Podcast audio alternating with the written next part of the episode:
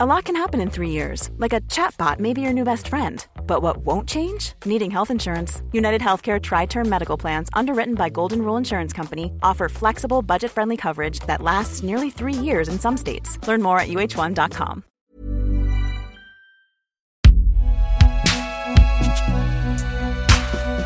Imaginé par Binge Audio.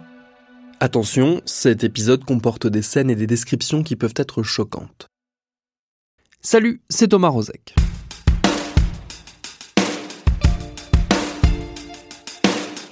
Quand on évoque le sujet du droit à mourir dans la dignité, on a parfois tendance à limiter la question aux personnes âgées et souffrant de pathologies dégénératives. Ce serait oublier que la fin de vie peut concerner des gens bien plus jeunes et en proie à des souffrances psychologiques. Dans les pays où les pratiques concernant l'euthanasie ne sont pas les mêmes qu'en France, c'est un sujet de débat récurrent jusqu'où doit aller le droit d'être accompagné dans la mort Faut-il mettre des limites strictes à cette possibilité au risque de laisser certaines personnes dans des situations terribles? Ces interrogations, elles risquent d'accompagner les discussions autour d'une potentielle évolution de la législation chez nous. Et on verra alors ressortir des affaires qui ont suscité leur lot de polémiques chez nos voisins suisses ou belges, comme celle qui va nous occuper dans cet épisode. Bienvenue dans Programme B.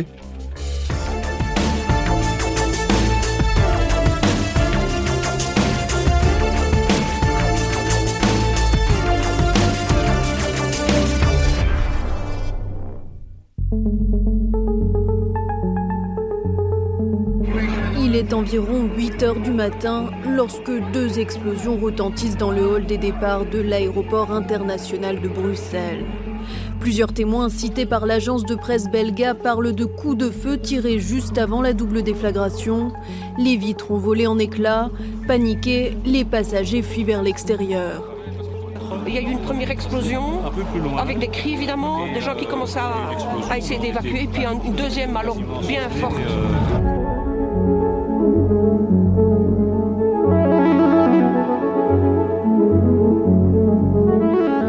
L'histoire démarre en octobre de l'année dernière avec la sortie d'une enquête par nos confrères de la RTBF, la radio-télévision publique de Belgique. Une enquête qui retrace les parcours chaotiques des victimes des attentats de Bruxelles en mars 2016 qui ont fait 32 morts et des centaines de blessés au métro Malbec et à l'aéroport de Zaventem.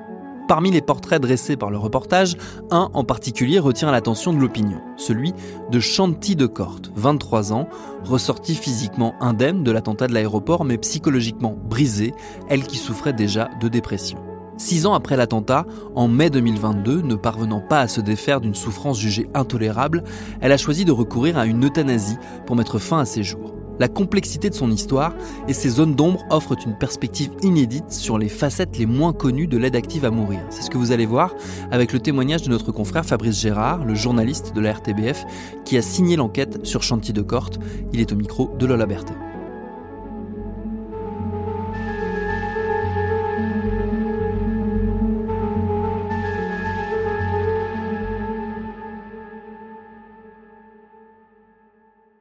M'appelle euh, Fabrice euh, Gérard, je suis journaliste à l'RTBF depuis 12 ans maintenant.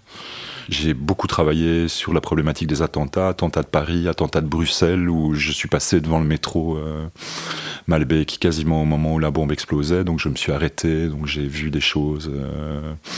Et voilà, et ça m'a occupé pendant, pendant des années. Et puis tout récemment, je me suis intéressé à la problématique de la prise en charge des victimes à la veille du procès des attentats de Bruxelles avec cette question de savoir comment est-ce que les pouvoirs publics avaient pris en charge des personnes qui avaient été victimes d'un événement traumatisant.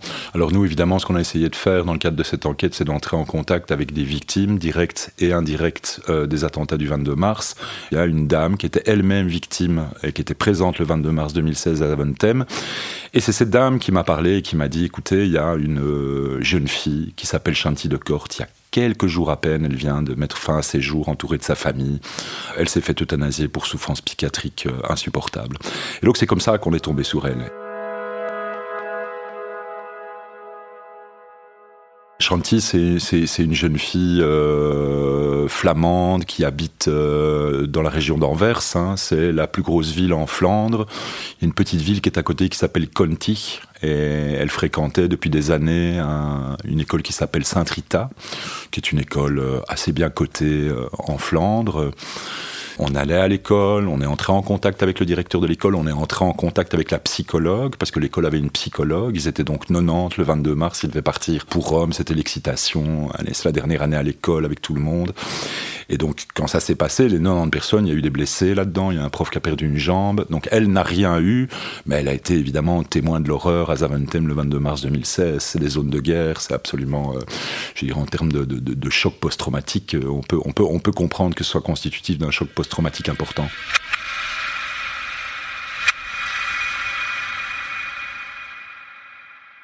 Je ne dis pas que la problématique de Chanty de Corte, le choix qu'elle a posé de, euh, de se faire euthanasier pour souffrance psychiatrique insupportable est directement et uniquement lié à ce qu'elle a vécu aux attentats et lors du 22 mars 2016. Mais c'est évident que ça a été un événement pour elle qui a été quand même euh, particulièrement important et bouleversant. C'est une jeune fille euh, qui, d'après les amis que j'ai pu, avec lesquels j'ai pu entrer en contact, était quelqu'un qui, malgré très clairement des, des, des problèmes personnel important lié à son histoire familiale et lié à une série de choses, était quelqu'un qui malgré tout quelqu'un de souriant, qui avait une vraie force de vivre. Donc c'est une personnalité complexe. C'est pas quelqu'un qui était euh, mal depuis toujours. Elle a vécu des épisodes fluctuants tout au long de sa vie. Précédemment, au 22 mars 2016, c'est quelqu'un qui avait déjà fréquenté des institutions, euh, qui avait déjà été hospitalisé à quelques reprises euh, pour des épisodes de dépression, pour des épisodes de mal-être. Elle commence à faire des demandes d'euthanasie, elle en avait déjà fait l'une ou l'autre précédemment le 22 mars, donc il faut être de bon compte. C'est quelqu'un qui avait un vrai mal de vivre, une vraie problématique, pas de santé mentale, mais je dirais de mal vivre, parce qu'elle n'a pas de diagnostic, on ne l'a pas diagnostiqué. Euh, schizophrène, maniaco-dépressive, bipolaire. Elle n'avait pas, en tout cas de ce que moi j'ai comme élément, je n'ai pas ces éléments-là. Et j'ai pas le sentiment, pour avoir parlé avec euh, ses amis, qu'elle a un diagnostic extrêmement bien défini au niveau de son mal de vivre. Mais elle a un mal de vivre extrêmement euh, important. Et, mais alors après, il y a le 22 mars. Il y a le 22 mars. Il y a le 22 mars qui, qui, qui est un élément de basculement où là, elle fait 5-6 demandes d'euthanasie qui sont à chaque fois refusées.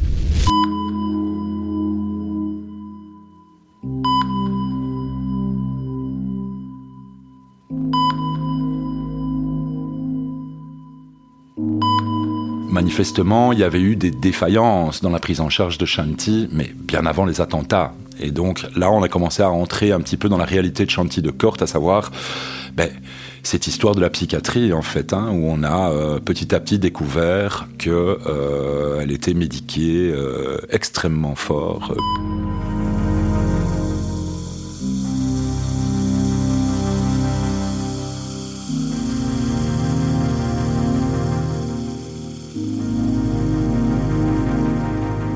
Quelques jours encore avant son euthanasie, euh, elle est à 7-8 émestas par jour. Si vous prenez 7 à 8 émestas par jour, vous êtes un zombie, un fantôme.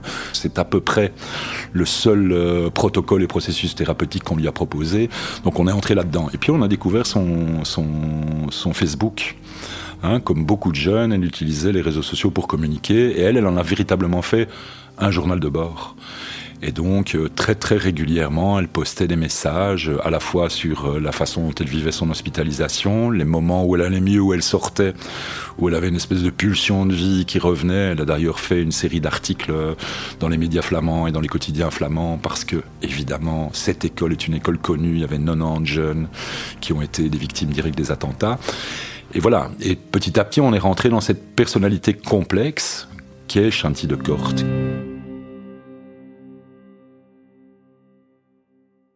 On a essayé de solliciter euh, les hôpitaux psychiatriques, euh, l'hôpital psychiatrique juste à côté d'Anvers dans lequel elle était. On s'est heurté à un secret médical euh, et donc à une non-volonté de communiquer. On est aussi entré en contact avec la famille où là aussi on a eu véritablement une fin de nous recevoir parce que on comprend le caractère délicat, évidemment, c'est très personnel hein, d'avoir un enfant, la maman, d'avoir une enfant qui, qui prend cette décision-là peut-être soutenu sa fille euh, dans ses décisions. Elle est sans doute aux premières loges pour savoir comment sa, sa fille vit au quotidien ou n'arrive plus à vivre au quotidien, justement.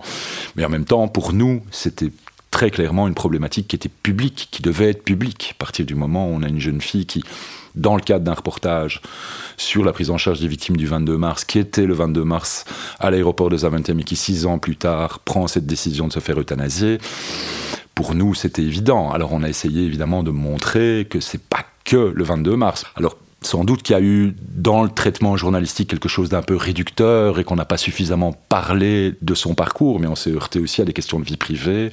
À un moment, qu'est-ce qu'on dit, qu'est-ce qu'on ne dit pas, quels sont des éléments publics, quels sont des éléments qui font partie de la vie privée. Cette jeune fille a été euh, agressée sexuellement une fois, violée une fois, alors qu'elle devait être protégée. C'est abominable. Cette personne, euh, cette jeune fille est déjà fragile.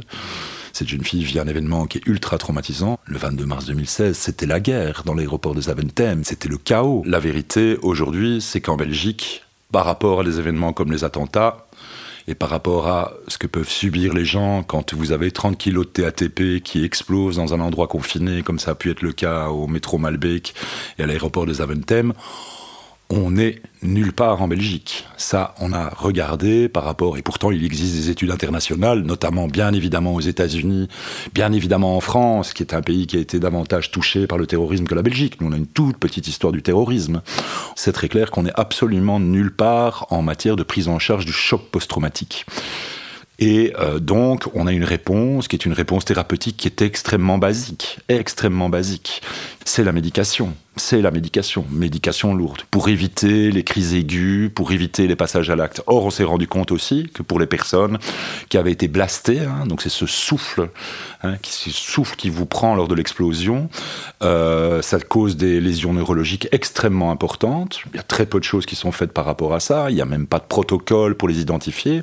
Mais si vous regardez les études américaines spécialisées, pour quelqu'un qui a subi un blast et qui a des lésions neurologiques, si vous leur donnez une série de médicaments comme les TMS, ça entraîne des pulsions suicidaires, c'est étayé scientifiquement dans des études.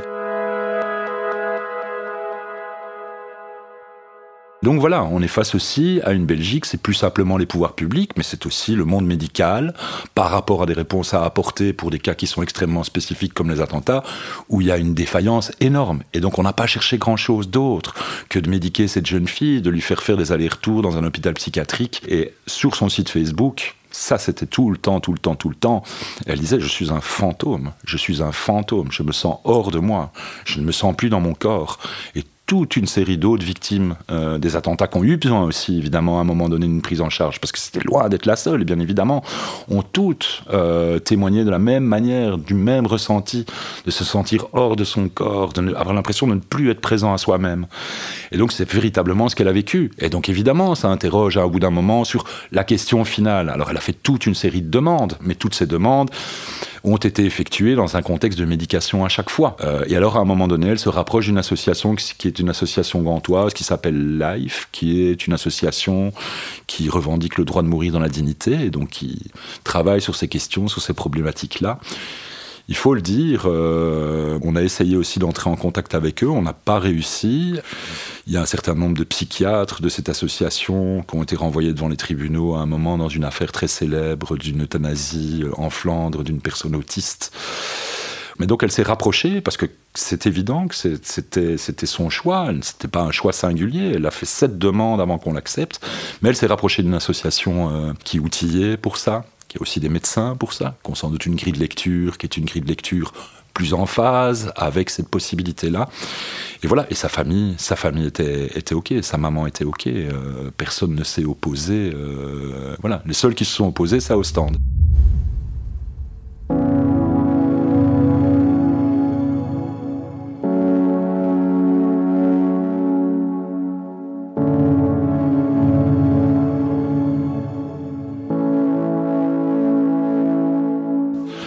Peu comme en France, comme à Paris, les victimes, face aux défaillances des pouvoirs publics bien souvent, se sont réunies en association de victimes. Et donc il y a deux grosses associations de victimes en, Belgique, plus une troisième. Et donc à Ostende, dans cette troisième association de victimes, il y avait tout un processus thérapeutique qui a été mis en place. Et quand les cinq copines de Shanti, qui n'allaient pas bien du tout non plus, qui ont fait elles aussi des tentatives de suicide à un certain moment à cause de ce qu'elles ont vécu le 22 mars, ben, elles ont, elles ont, on leur a apporté une réponse thérapeutique. Elles ont considéré que ce qu'elles avaient reçu à Ostende dans le cadre de leur prise en charge, avec des groupes de parole, avec une prise en charge individuelle qui ne se concentre pas simplement sur l'événement traumatisant du 22 mars, mais qui prend la totalité de la vie de la personne, euh, elles ont considéré que Shanti pouvait peut-être y aller et que c'était encore peut-être une vraie réponse thérapeutique cette fois-ci qui serait plus adaptée et qui pourrait peut-être la sortir, euh, la sortir de ce mal-vivre ou en tout cas lui donner des outils pour lui permettre, bah, je sais pas, peut-être de reporter sa décision. Et donc cette demande a été faite, hein, ça a été faite à la psychiatre de l'hôpital qui a envoyé euh, une réponse lapidaire en disant merci beaucoup, elle n'est pas intéressée, on n'est pas intéressé, merci, bonsoir. Et quelques jours plus tard, elle, euh, elle était euthanasiée.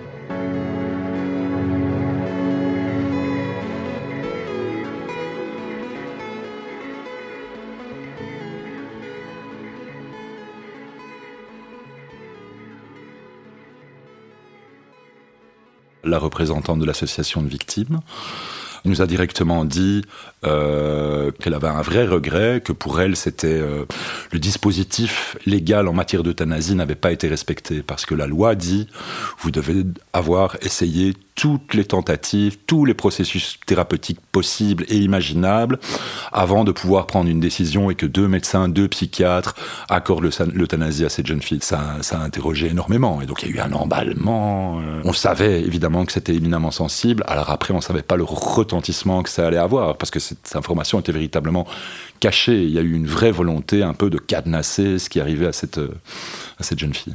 La première réaction, c'était la famille. Une agence de presse qui s'appelle Belga, qui est un peu votre, euh, votre AFP. Et euh, voilà, communiquer dans les deux heures, euh, la, famille réagit, scandalisée, que la RTBF ait parlé de l'histoire de Chanty de Corte, violation de la vie privée. On réfléchit à intenter une action en justice, ce qu'ils n'ont jamais fait, parce que tout ce qui est dans le reportage est vrai, vérifié, étayé. Et je ne pense pas qu'on ait fait du sensationnalisme là-dedans, vraiment pas. Donc ça, ça a été la première réaction. Et puis ça a été l'emballement, l'emballement médiatique, partout tout. Partout, jusqu'aux États-Unis, en France, en Espagne, en Italie. Euh. et voilà, donc il y a eu une espèce de déferlante comme ça par rapport à un cas qui cristallisait des interrogations. Évidemment, on a été repris par les lobbies catholiques euh, qui ont crié au scandale et tout. Donc il y a eu des récupérations. Après, il y a eu tout l'après-reportage qui a été aussi. Il a fallu gérer l'après-reportage, la manière dont on, a pu le vivre. Moi, j'ai voilà, des, des regrets, mais j'ai pas de regrets d'en avoir parlé. J'ai pas de regrets d'en avoir parlé. Voilà. Et franchement, d'une certaine manière c'est aussi, euh, alors c'est un peu pompeux, mais euh, c'est aussi un peu euh, rendre mémoire à cette jeune fille. Hein. Au début du procès d'assises, la présidente de, la cour d'assises a pris la parole pour dire qu'il y avait, il y a trois personnes qui se sont suicidées depuis depuis les attentats du 22 mars et qui étaient qui, ont été des victimes directes des attentats. Donc voilà. Et elle, Shanti, qui avait été oubliée, a été rajoutée dans la liste des victimes. J'avais jamais abordé les questions de la souffrance psychiatrique inaltérable, qui était telle qu'elle puisse amener un être humain à une telle décision. D'autant plus à un âge aussi précoce. Pour autant, euh, moi, véritablement, à titre individuel et personnel, je suis content qu'il existe un dispositif comme ça en Belgique. Et je fais la part des choses entre euh, le choix personnel de quelqu'un, et cette jeune fille a posé un choix personnel, un acte personnel, la question étant de savoir si, à cause de sa médication, cet acte personnel n'a pas été altéré par la médication qu'elle subissait. Ça, c'est une question qui restera sans réponse à vie aujourd'hui. Mais pour autant, ça n'a pas modifié fondamentalement mon regard sur, euh, sur, euh, sur l'euthanasie. Je reste quelqu'un qui considère qu'aujourd'hui, le droit de mourir dans la dignité, le droit de ne pas souffrir tellement que la vie devienne insupportable, c'est quelque chose qui est important et je pense qu'on doit pouvoir accepter ça.